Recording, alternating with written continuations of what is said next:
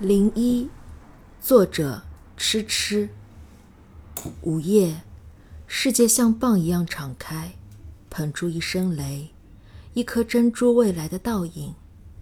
雨，重拾老师的舞步。矮小的阁楼里，淡紫色被豢养。